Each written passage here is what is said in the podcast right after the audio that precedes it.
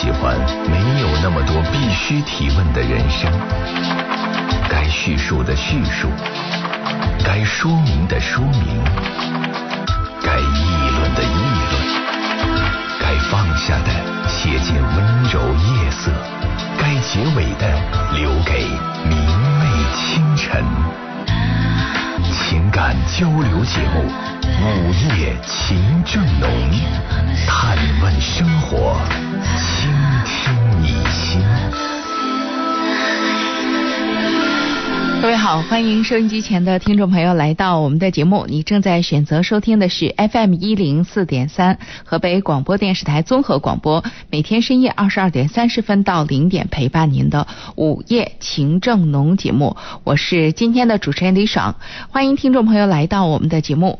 呃，那么我们是一档情感热线交流节目，我们有一部热线电话九六一零四三，您一会儿在节目当中啊就可以拨打我们这部电话了，然后我们可以一起在。广播里说说话、聊聊天，讲一讲你最近一段时间生活当中的那些酸甜苦辣，属于情感领域的诸多问题，我们可以一起试着想想办法来找到解决的路径。嗯，前两天的时间呢，因为我们节目有一个调整呢，所以呢也是凑巧，两天没有接听众朋友的热线了，以至于今天我再来上节目的时候，自己都有点陌生了。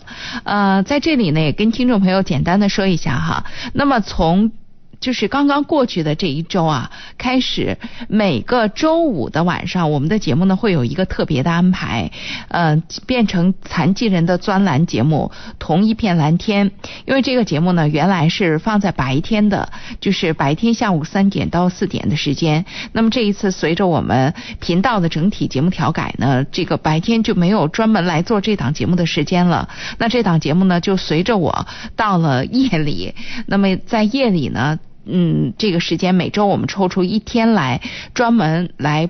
做给我们收音机前的呃特殊群体残疾朋友来共同完成这个我们一天的节目，呃也也想过放在哪天比较合适，但是呢也考虑到就是我自己的这个现实情况啊，因为家里边孩子还很小，呃但是呢就是这个节目呢呃也要求就是我们有嘉宾嘛，也有嘉宾主持，也需要我早到，然后平常的时候呢这个事儿挺难协调的，然后就是周。五的晚上刚好孩子有课外班，这样呢，我上完了陪完陪他上完课外班之后，然后直接过来是时间上最方便的，所以真的是结合了这个呃大家的需求，当然最关键的这个时间是救活了我的时间，然后我们安排在了每个周末，就是周五晚上的二十二点三十分到零点，我们的每一个周五晚上的午夜秦正龙会有一个特别的安排，就是残疾人的。专栏节目，呃，同一片蓝天。以后每个周五都是这样，我们会有五位残疾主持人轮番带领他们的残疾朋友来到我们的直播间，来和我们收音机前的各位残障人士来完成一个半小时的节目之旅。那么，其余的时间，呃，周一到周四，还有周六周日，就是我们节目的正常播出了。昨天呢是有一个特例，刚好曹雪燕老师呢说到。了他们学校的这个状况，也希望能够向社会呢表达一下求助的这个愿望。所以昨天节目呢是一个特别的安排，今天我们就如常了啊。那欢迎听众朋友在一会儿的节目当中呢，您就加入我们。我们两天没有接听众朋友的热线了，今天我们恢复。欢迎听众朋友在一会儿的节目当中拨打我们的热线电话九六一零四三，您现在就可以拨打了，我在这里等待大家。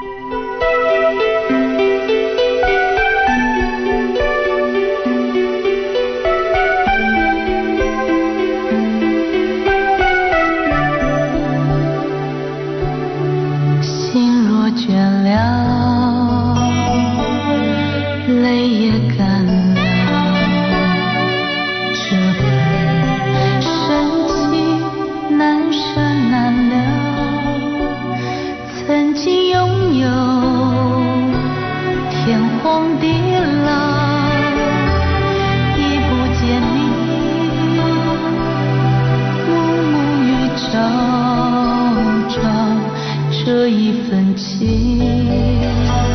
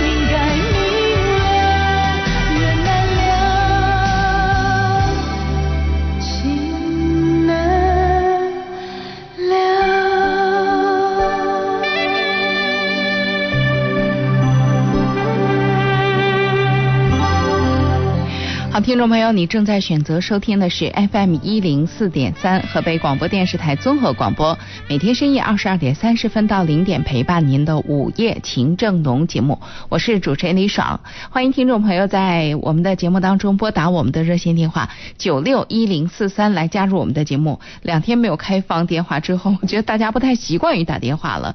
我们电话目前三部都在空线呢，您如果平常拨打不进来，现在可以尝试一下九六一零。四三，另外听众朋友还可以通过网络平台来关注参与我们的节目，呃，微博平台你可以关注新浪微博，然后找到一零四三午夜情正浓，每天节目前我都会发好当天的节目直播帖，您可以在直播帖里边跟帖留言。另外在微信公众平台上，您呃打开微信，然后呢在上面的有一个右上角有一个小加号，你点开它，然后会有添加。朋友那一栏，你再点开会有公众号一栏，你再点开，然后有一个对话框，在那个对话框里，你可以选择输入 DJ 大写字母 DJ 加上木子李爽快的爽，然后你就可以找到我了。那么在公众平台当中呢，你也可以一边听我们的节目，一边发留言给我，我在这边就可以看得到了。我们一边等待听众朋友的热线，目前呢，呃，有听众朋友已经拨进热线来了，我们的。导播老师正在转接中，我们也一边来看一下听众朋友在微信平台上的留言哈。第二，这个问题特别想请听众朋友一起来参谋参谋帮帮忙，嗯，因为他做了一件特别尴尬的事儿。这事儿吧，就是反正事儿不在自己身上。我刚开始看了之后还觉得很好笑啊，然后就想这种事儿真的是我也干得出来的，而且事实上在现实生活当中，我不是干过这件事儿，但我确实干过相关类似的事儿。是一件什么样的事情呢？大家帮他出出主意哈，因为其实好笑归好笑，虽然事儿也不是什么大事儿，但是真的蛮尴尬的。第二说。遇到一个什么情况呢？他说：“爽姐，我今天有个特别闹心的事想跟你说一下。我二胎产假结束，刚回单位上班，这么长时间没上班了，打算跟领导沟通沟通感情，就买了一箱水果，打算给他送过去。这箱水果也就是百十块钱吧。然后在微信上跟领导说，晚上让我爱人把水果给他拿过去。但是。”微信发错了地方，发到了部门的群里，然后全部门的人就都知道了，太尴尬了。我现在走路都不好意思抬头了，真是一孕傻三年啊！爽姐，你说我该怎么办呢？而且我也不知道领导会怎么想。你说我这水果是送啊，还是不送啊？我在微信上是说买了以后直接给我主任送到他们家楼下去，就没有提示什么东西。然后还是我的一个好心的同事过来告诉我说：“姐，你快看看你在群里都发了啥，你快删了吧。”然后我就删了。大家的微信基本上都是自动弹出提醒的，为的是能够及时接收工作上的提醒和沟通内容，所以估计全部门的人都看到了。我没说什么东西，大家会不会误会啊？很担心大家对我的看法。今天一下午都没敢说话，只想找个地缝钻进去。嗯，这是呃周五那天。呃，周四，周四那天发来的。其实我在微信上跟蒂尔有一个简短的交谈，嗯，但是我觉得好像安慰不到他。虽然我始终都不拿这事儿当个什么特别大的事儿，因为在我看来呢，就是因为我迷迷糊糊的出这种事儿特别正常。然后出了这种事儿，直接的补救办法就是第一承认尴尬，然后再承认了尴尬之后呢，然后这事儿就会变成一种。一件很好玩的事儿，甚至都过去多少年，大家都可以当开玩笑的这样一件事儿，所以我就觉得吧。尴尬最好的解决问题的办法就是承认尴尬啊，坦诚尴尬之后呢，然后就 就没有那么多问题了。但是我是觉得人的个性真的是不一样。呃，第二，对于第二来讲呢，看来这件事情是挺难过去的。我特别想请我们这个职场当中的高人啊，真的来给第二支支招。遇到这种状况怎么办呢？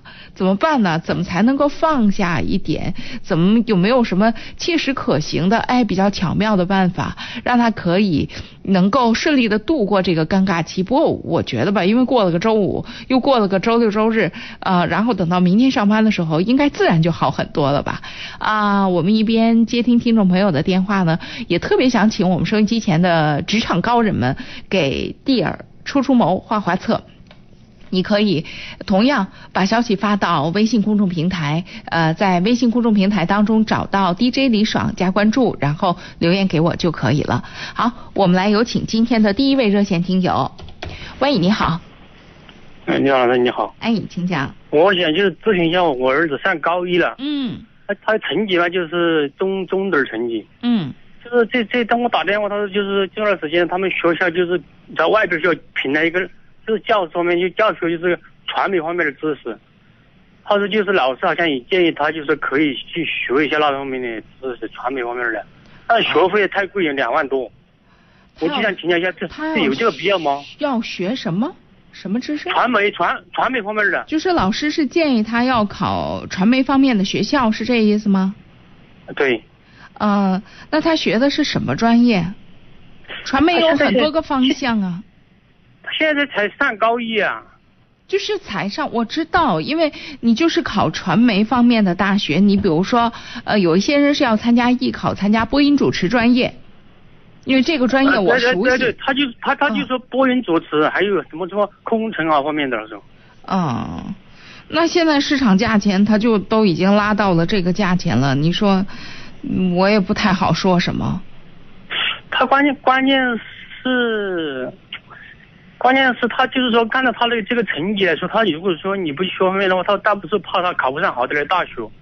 他如果说你学了这专业知识的话，就可以，就是可以降低这个文文化分就是说三百多分可以考上大学。考对对是确确实存在这个问题。如果孩子在这个，呃，因为你看吧，播音主持这个专业呢，为什么现在上了高中，好多的人就选择去考它？这我确实觉得，我站在这儿，我我确实觉得现在这个。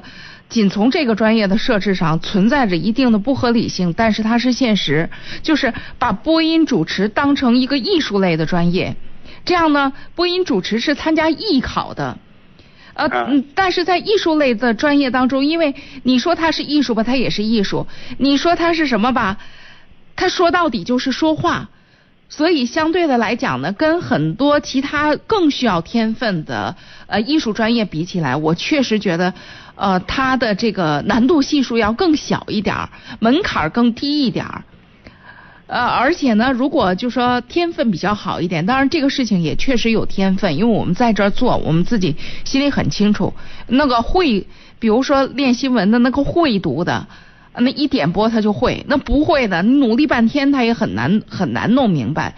所以这个呢，最好是能够让老师看看。能够让专业的老师能够看看孩子有没有学习这个的天分。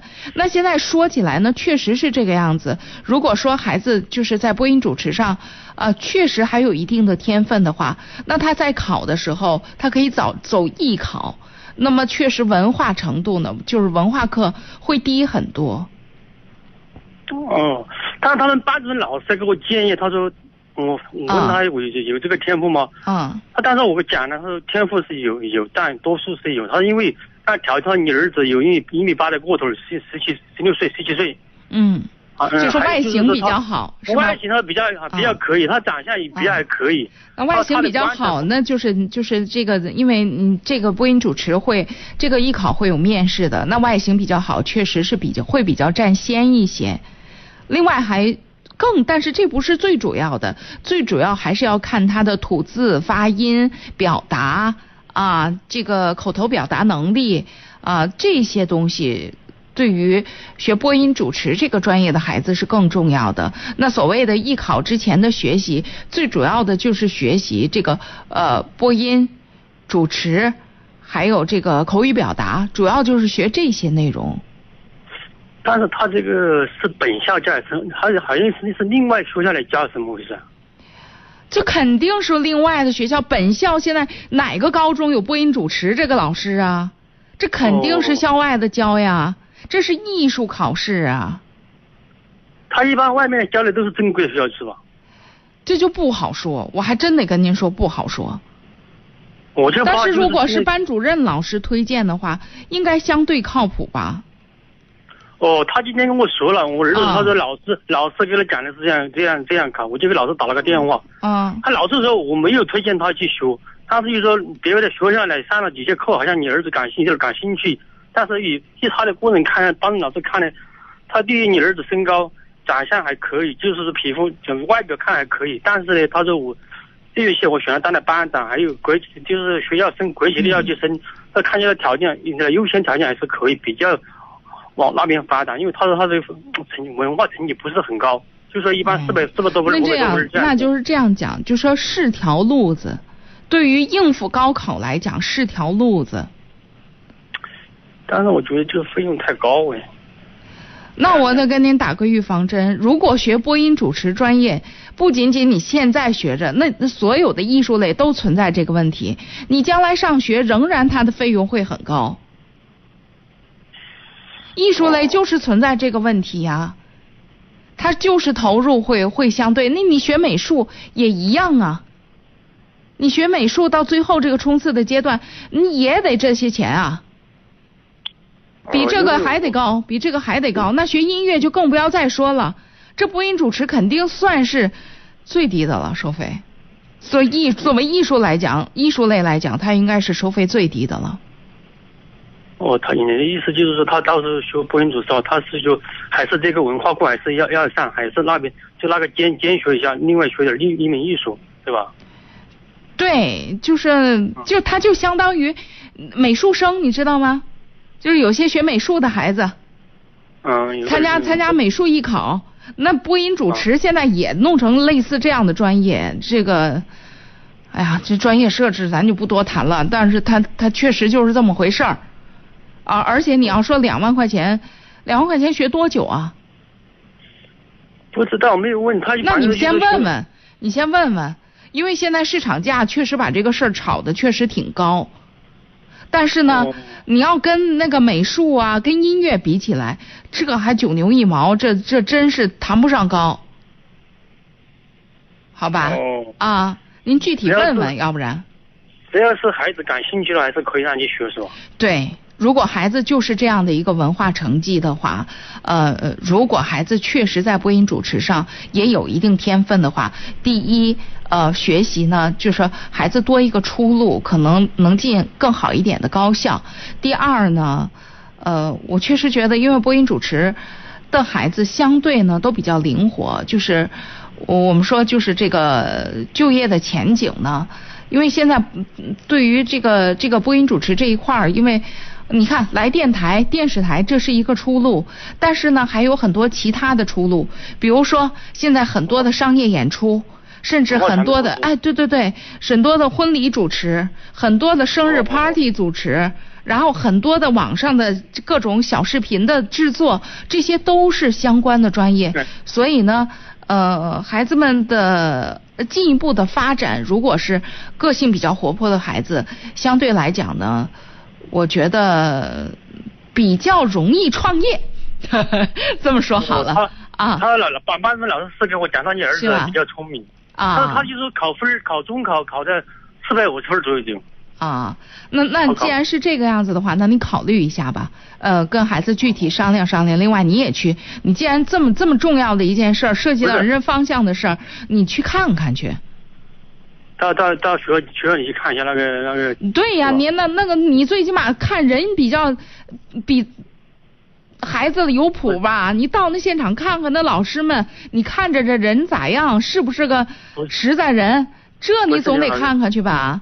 李李导老师，我是这样的，因为我在你们这个保定打工。我是重重庆那边的人，因为我晚上听你的节目，哦所以说我打电话问一下，因为我儿子在老家上学，我在人在这边。哦，我是我是我今天我儿子给我打电话，我说咨询一下，看你们靠不靠谱，因为你比较懂对吧？懂这方面的。从你刚刚所说的这个状况呢，基本状况孩子说的是靠谱的。啊，从你说的这个价钱上呢，因为我不知道学多久，啊，基本上来讲呢，现在这也是市场。你现在学啥一年不得一万啊？哦，他那好，老师在说，他说没有，他说不是要叫你一次性交两万三，就是刚开始交几千，好像慢慢对对对，就是说呀，所以你要说钱上也，就是你如果说两万块钱，听着也并不离谱。这正常学艺术哪门艺术，它是个既然是艺术，你得承认人是艺术吧？那艺术你得给人标价吧，是吧？啊，好吧，好吧，啊，哎，好嘞，啊，好，再见啊，哎，来，我们有请下一位。喂，你好，是我，哎，李芳老师，是我吧？对呀，是你啊。嗯。啊，我我看我我我想咨询你一下，你看啊，啊，我家孩子吧啊，嗯，今年二十七了，哎呀，一句实话都没有。哎呀，什么意思？全是谎话。为啥说什么谎话呢？说什么谎话？你看啊，就是那个前两天吧，发生了这样个事儿，你看，那个他在外边也不知道他干什么来。也不知道他从哪借的钱。哎呀，家里边有个车，他平时啊，他爸开着呢。后来他他他开走了，开走以后啊，一个月了，他爸说用用，今天说他还用，明天说用，他没有和俺们在一块住，知道吧？今天说用着了，明天说用着了。后来他爸说呀，这是我我我想用一下，不是说是我的车，就是你的车，我用一下，你看怎么怎么这么难用哎。他说他去这啊去那儿，后来没办法了。拿钱抵拿拿车抵债了。对，拿车嗯拿车抵出去了。后来逼着他没办法了，他他说了实话是就说拿拿拿拿拿车嗯抵过去了，说借人家的钱儿。借人钱干嘛了？不说干嘛，先开始说啊，就说那个给人倒车了。一会儿又是说他花了点儿呀，反正是一句实话都没有。我家这孩子呀，从上初中到现在就没有说过一句真话。哎呀，今天晚上啊，我我也老听你的节目啊，李爽老师，嗯，今天又出现个这个事儿，你看去年啊，那个车不对对，我我先跟你说这个啊，就说后后来把车抵出去了，他说那个是他朋友。说的意思就是先借用借用人家的钱，说是他是他把这钱花了以后，他又从别处借的，说借的是高利贷，又从这个朋友这边借的是还那高利贷。完了，这个车放到这儿来，人家这个朋友说到时候他跟人家说的是做生意，那意思就是说，呃，人家说你看我也不认识，都专门是朋友，但是也是通过朋友介绍的，是吧？嗯，你说你就这样，我借你。那是四万块钱，说借你四万块钱，我也怕到时候是吧？后来你说你有什么吧？他就说他有车，不是把车给你抵人家，抵抵那儿去了。后来跟跟我爸一说，咱们见了人家一面，立马都弄，我也给你简单点吧，是吧？立马都弄了一个透支卡给他了，他到银行透支五万块钱。谁跟谁透支五万块钱？咋这么这乱呢？你看，不是说谁的透支卡呀？谁的透支卡？他爸爸的。谁爸爸的？我怎么没搞清楚？是是咱们把钱给人家了是吗？哎，你看我家小子吧，不是他把车抵那儿了是吧？啊。抵那以后，他爸不是说就逼得没办法，他不是在说实话说把车抵抵下了是吧？嗯。抵下说多少钱？他说四万，四万块钱这没办法，这不是说他爸手里边有个那透支卡，多少年也没有用过，说给他了，他里面不是透支了？为什么要给他呀？我现在也搞不清楚，你们家长要干嘛呀？哎呀，这事儿还没解决呢，为什么又要又要拿钱呢？你们要干嘛呀？你们的诉求是什么呀？诉求就是说让他说实话，这钱到底怎么着了？反正你呃说是。那你给他钱，他就会说实话吗？我现在这事儿我没搞懂啊！你们为什么要？你是拿拿钱抹什么事儿去啊？还是要干嘛呀？啊，行，呃，李爽老师让他爸跟你说，他说我说不清楚，哎。就是说我就是觉得没说清楚，我搞不明白呢。李爽老师，我我我我问他说不清楚，你看这孩子老老老是撒谎，老是撒谎，就是把这个就最近出现的这个这个情况，他把这个钱啊，嗯，他他没法弄了，把我这个车抵给人家，但是我不知道，他今天说车坏了，明天说是修了，嗯，这样我逼的在逼的情况下，他说就说这个情况了，是他一个同学，嗯，是搞这个玩这个车的，就是倒卖二手车的，嗯，哎，车真的抵着了，那没办法。我车为什么要？嗯，那您稍等一下，我问一下，车为什么要在那儿抵着？他要干嘛？他要倒这车干嘛？他要从人家那个朋友那个地方拿上四万去抵那个账去，那个账是还不了了。那个账他是怎么欠的？不知道，他跟我说。嗯，明白。他跟我说，你看吧，我是刚结了婚。呃，我想为你们分担点什么东西，分担分担点这个责任。我明白了。啊，这样花点，那样花点，都这样跟我说的。我明白了。后来我说没办法了，我这个透支卡呢？啊啊，你你先说。哎，我这个透支，我这个透支卡呢，我看我从来都没有用过，好几年了没用过，我没事，我都我都没有开，没办法了，我只有给了他了。然后他打，他用我的电话，用我的身份证。他等于等于您把这个钱给了他，让他赶紧先把那四万块钱的饥荒先还上，是这意思吗？对对对对对，哎，我我一跟跟他一块去的，然后把把把把车开回来的。啊。哎。然后。开回来，最近呢，我这个昨这个今天晚上又发生个事儿。嗯。发生什么事嘞？还是啊，就是他妈没有工作。嗯。没工作，我说给他存十万块钱，我将来都是你防老用。嗯。对吧？我有工作，他没有工作。嗯。这十万块钱呢？他一个朋友就是搞这个融资的，嗯，这个我知道。这朋友，这个孩这个孩子也不赖，这还是前年的事啊。嗯，我说，那那么你有这个朋友，我说这个钱呢，他现在是多少钱？一分，他说是一分五，啊，我说那比银行高一点，就给了他了。去年，第一次给他是多少？是八万五，呃，就就打条给我打十万，这不都是一万五的利息嘛，对不对？嗯，哎，去年我说到我说到时候了，我说。这这这个呃这个利息该给了吧？嗯。他今天说明天说明天后天后天到后天，今天晚上我说我多了个心眼儿，哎呀，我说前两天他这个把这四万块钱这么紧张，他都没有用这个钱啊。这怎么这这怎么回事？我一想我我多了个心眼，我赶紧给给人那个小伙子打了个电话，他说没有，你晓得那那那钱我我没有用他的，他说是前年是有这回事哎呀。我一下子这个刚刚才找人家那个找人家这个他这个同学一问，他说我根本都没有用你小子的钱。嗯。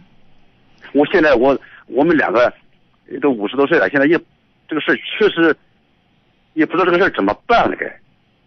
到今天他走，他今天晚上这个今天下下午他开着我车走了，去送的去去去送的送的媳妇走了，但是不不在不在不在石家庄，他他的媳妇在那边上班了。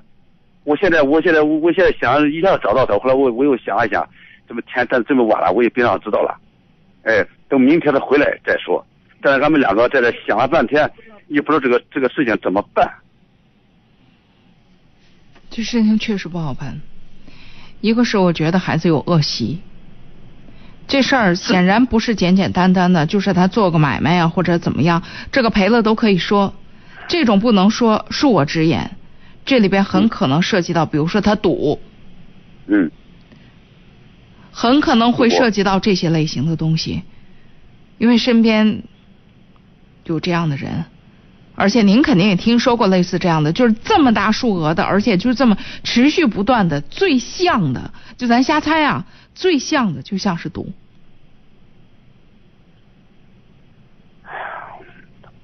现在在怎么着让开口说实话呀？怎么怎么怎么就是明天早晨我怎么面对他？他他明天都回来了，开车都回来了，他还不知道这事儿了。明天怎么问他？你这钱花哪去了？就是李芳老师，怎么我是用什么办法不？用问，不用问，花哪去？了？问他什么时候还？问什么时候还？因为这种事情是这个样子，如果他真的是，如果他真的是，比如说做生意，我们别别冤枉了人家啊，呃，或者说什么事情紧急，那么这个事儿就是一个，那那那你什么时候还吧？这个我们我们需要用，你什么时候还？如果他他4万块钱是成年人，如果他绝技不想跟你说，你没办法，我也没办法。所以我们让过这一个，我能够理解您的心情，但是如果从这儿谈谈不出任何来的话，我们让过他吧。哦，啊，就直接直接就说那十万块钱我们现在需要用，那是吧？要他要不跟你说实话，我我那那怎么办？他显然不会跟你说实话的。那他那个媳妇在在在在这这像这这种事儿，咱咱让也知道不让知道？你让不让这也是早晚的事儿，因为他现在所有的东西，另这我就要说到第二点了。如果不论是他有这个恶习也好，还是他真在外面他大手大脚了也好，还是他做什么东西没有做成也好，都存在一个为什么一而再再而三的就这样下去？因为始终在有人给他兜底儿，这个亏空你们补不齐的。补不齐。所以现在我非常客观冷静的跟您讲，这过程很痛苦，你们必须断了，必须断了，不能再给，一点儿也不能给了。他是成年人，如果说他有像黄赌毒类似这样的问题，你们也没有什么办法，那交给公安机关吧。如果说他确实就是这，你要说真遇到类似这样的问题，那你媳妇儿你早晚会知道的，对吧？是啊，然后呢，如果咱孩子确实就是你，比如说做生意赔了或者怎么着，那这个问题他也得面对呀。那他不说，对他不说个，这能够理解，他不说，但是他不说，他也要有一个，就说，嗯，他不想说，那我们也别去碰，这最起码还有个面子，有个尊重呢。但是，做生意没有这么做的，哪个做生意的人也不是没完没了从自己家掏腰包的，有多大能力做多大生意，他得有个这个基本概念。对，所以你说啊，那我不给他了，那他要憋着了或者怎么着，他该憋憋，有多大能力做多大生意，该这个年龄，你积攒本钱的时候该卖苦力卖苦力，你用什么办法都行，但最不应该用的办法就是咔哧老爹老妈。哎呀，李刚老师，我们经啊常听你的节目，嗯我们知道这孩子啊，你给他嗯找多少工作，干一个月干一年，在在电信干干挺好，一个一个月挣好几千块钱，不吭不气都不干了，一就是辞了这个工作一个月，我我我们我们两口子都不知道他不干了，嗯一直在骗我。这这个孩子啊，我到现在没有得过他一句实话，成天骗我们，一句说他说懂我你东往西吧，从来都不说一句真话。再主要是什么他把这四万块钱，啊他憋着他了。嗯我说把那个卡给了他，我先嗯是吧？应急一下把我车提回来，我说今后再也不能这再再出现这对样，从这个问题上，就是真的得断了，就真的断了。但是这个确实不是一朝一夕，像你们说的，从中学就这样，那这个确实存在着一定问题。那这问题到底出在哪儿了？这咱也不是三言两语能够能够说清的。但是像您说的这个情况，我也觉得不太乐观，真的像是他有一些，像是有一些恶习。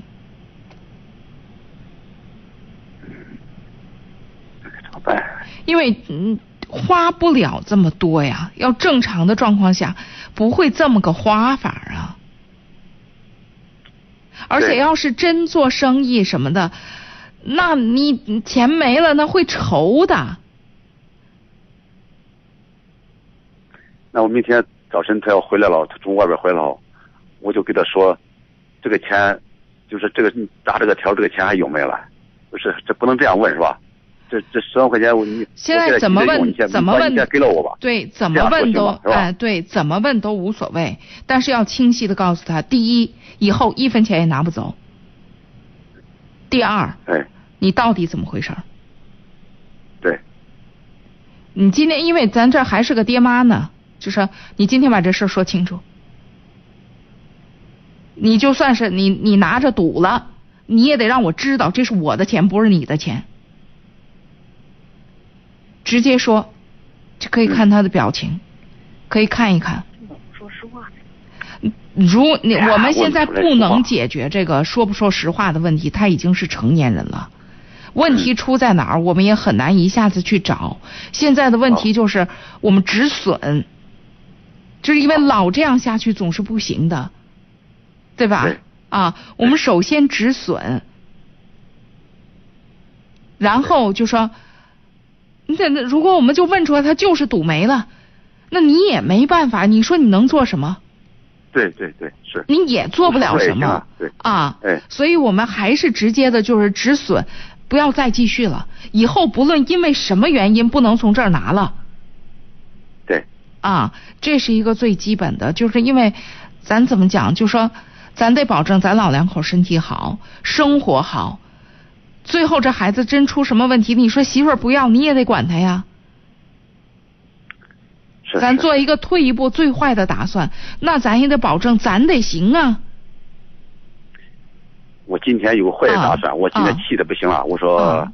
不行，这孩子我不要了，哎呀，你让他你换让让他吃，让他吃，让他让他这个这个这个这个出家，哎呀，房子你别住我的。